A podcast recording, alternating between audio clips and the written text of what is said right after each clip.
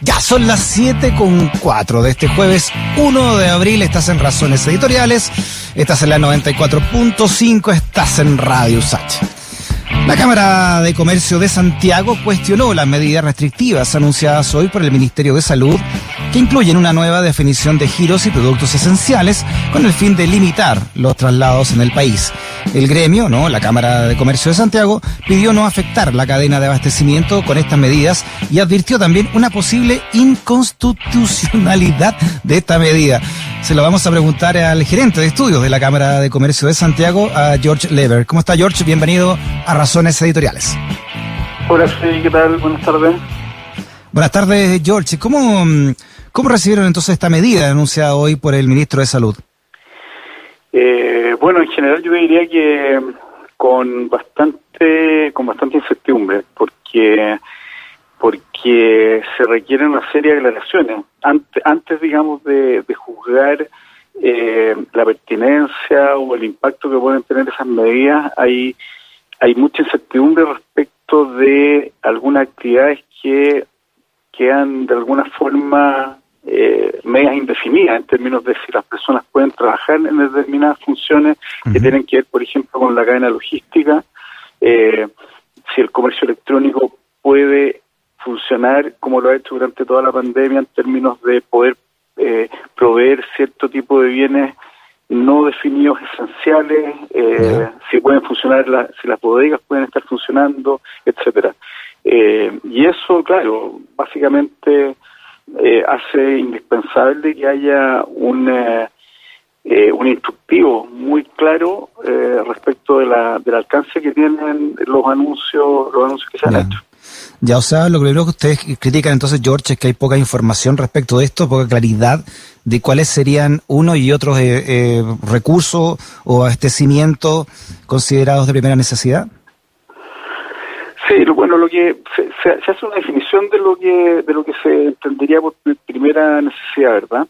Pero, por ejemplo, las implicancias que eso tiene sobre el comercio electrónico están han generado mucha incertidumbre en las empresas. ¿ah? Las empresas que hacen comercio electrónico eh, no no entienden o no tienen claridad de si pueden operar o no dependiendo del tipo de actividad que desarrollan. ¿ah? Y eso, por ejemplo, se habla de eh, la eliminación de determinados giros. ¿ah?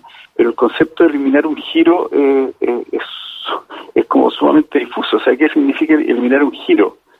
Probablemente la autoridad se está refiriendo a que quienes, quienes desarrollan esos giros no van a poder seguir operando. Esa, esa podría ser la, la, la, interpretación, digamos, pero pero no, no, no está claro, digamos. Y así como esa hay otras hay otras dudas también que ya, pero por ejemplo, hay una hay, hay, cosas claras, ¿no? Por ejemplo, distinto una cadena alimenticia que, que la de vestuario en esta en esta época de pandemia o al menos de de, de poner en, en una balanza qué es prioritario y qué no.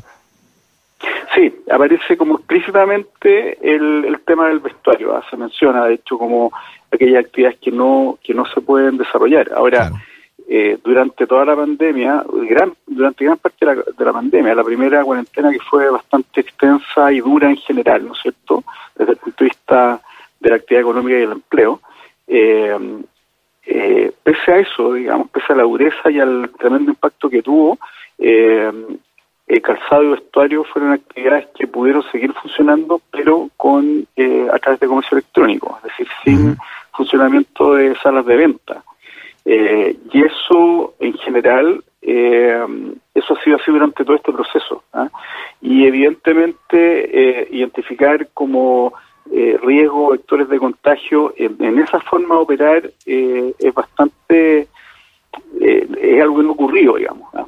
Por lo tanto, en definitiva, nuestra aprensión es que se elimina aparentemente la posibilidad de operar a ciertas actividades que son consideradas no esenciales, indispensables, poniéndole, digamos, este segundo apellido, pero eh, aparentemente son marginadas incluso el comercio electrónico, ¿ah? y es algo que en general eh, durante todo este proceso no ha generado mayores riesgos ni vectores de contagio. ¿ah?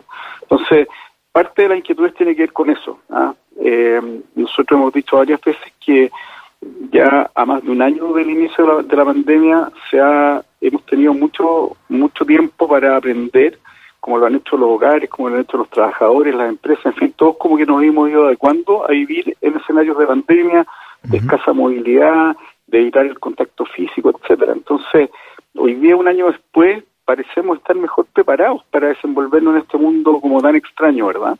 Pero sin embargo, las políticas públicas, las políticas de contención, parecen no haber aprendido durante este año porque parecen no haberse adecuado, es decir, siguen siendo las mismas políticas y, y más y más duras todavía, es decir, si mm. hace un año teníamos teníamos cuarentena con las con las condiciones que ya conocemos y, y, este año, donde ya deberíamos haber aprendido qué tipo de políticas son más eficientes, por ejemplo, donde se producen los vectores de contagio, ya sabemos, por ejemplo, que en el contacto social están los principales riesgos, eh, y aún así seguimos aplicando las mismas políticas que, que, que no discriminan, digamos, que, que hacen que todo, que todo se detenga, lo que no es, lo, que no es estrictamente esencial, eh, y no parece haber eh, aprendizaje hacia políticas más efectivas, porque además son las mismas políticas pero más duras, porque las medidas que se anunciaron hoy día no se habían no se había recurrido a ellas durante toda la pandemia, ni siquiera en los momentos más difíciles.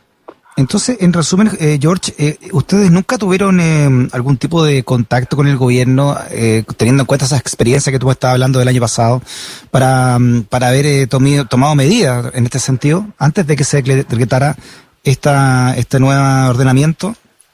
Nosotros hemos planteado eso, lo, que yo acabo de decir en términos generales, digamos, lo hemos planteado eh, desde fines del año pasado, ¿ah? porque cuando, cuando se generaron algunas preocupaciones en diciembre por la aglomeración de personas y se tomaron medidas muy drásticas contra eh, la, la actividad económica del comercio formal, nosotros planteamos esta misma preocupación, es decir, en general las medidas apuntan muy fuertemente hacia actividades formales que generan espacios controlado y por lo tanto de bajo riesgo, ¿no es cierto? Eh, trasladar a la gente desde el comercio formal, donde, donde los niveles de riesgo por, por, la adopción de protocolos de seguridad son muy bajos, eh, trasladarlo hacia el, hacia el comercio informal en las calles, por ejemplo, es evidentemente un factor de contagio y hoy día de alguna manera hemos, ah, bueno, a partir ya de fines del año pasado, comienzo de este año, empezamos a ver los efectos eh, nocivos de adoptar ese tipo de políticas.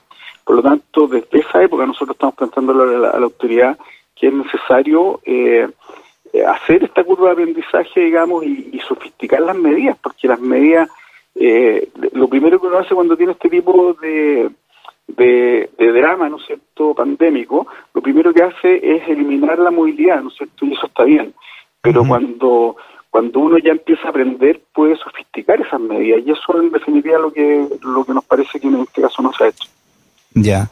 Entonces, ¿qué es lo que van a, qué van a hacer ustedes? Eh, también teniendo en cuenta, eh, George, que han señalado como Cámara de Comercio de Santiago que esto posiblemente sea inconstitucional. Bueno, la discusión sobre lo que son bienes esenciales y no esenciales se resolvió hace bastante tiempo. Ah, no sé si recuerdas que hubo un momento a mediados del año pasado en que se comenzó a fiscalizar, eh, se comenzó a fiscalizar el comercio y se cerró a, bodegas que estaban funcionando para proveer artículos de comercio electrónico, que fue algo que nunca se prohibió durante la pandemia. Por lo tanto, eh, ahí se generó una gran discusión de qué se entendía por esencial y no esencial. Los fiscalizadores en ese momento dijeron que, eh, por ejemplo, si vendían vestuario, eso no era esencial y por lo tanto tenía que estar cerrada la bodega, por lo tanto no se podía vender a través de Internet. Entonces se generó una gran discusión y, el resultado, incluida la discusión en la que participó el Ministerio de Economía, el resultado de esa discusión fue que eh, no se podía hacer esa distinción. ¿ah? Posteriormente, hace un par de semanas o hace una semana, no recuerdo cuántos días, eh, un fallo de la Corte Suprema le dio la razón a, una librería de Concepción que precisamente respecto a esta temática, planteando que ahí está, ahí está de alguna forma el problema de constitucionalidad, es decir, definir lo que es un bien esencial es algo que no está considerado en ningún eh, en ninguna institucionalidad legal de nuestro país. Entonces, ahí ahí evidentemente hay un problema. Ahora, ¿cuáles son las prioridades para nosotros hoy día? Es como tratar, por lo menos, de eh, poder mantener bien informadas a las empresas y a los trabajadores del sector respecto a lo que pueden y no pueden hacer, y es una tarea urgentísima respecto a la cual eh, entendemos que se están elaborando instrumentos desde, desde el Ejecutivo para poder aclarar, digamos, a qué se refieren exactamente estas medidas.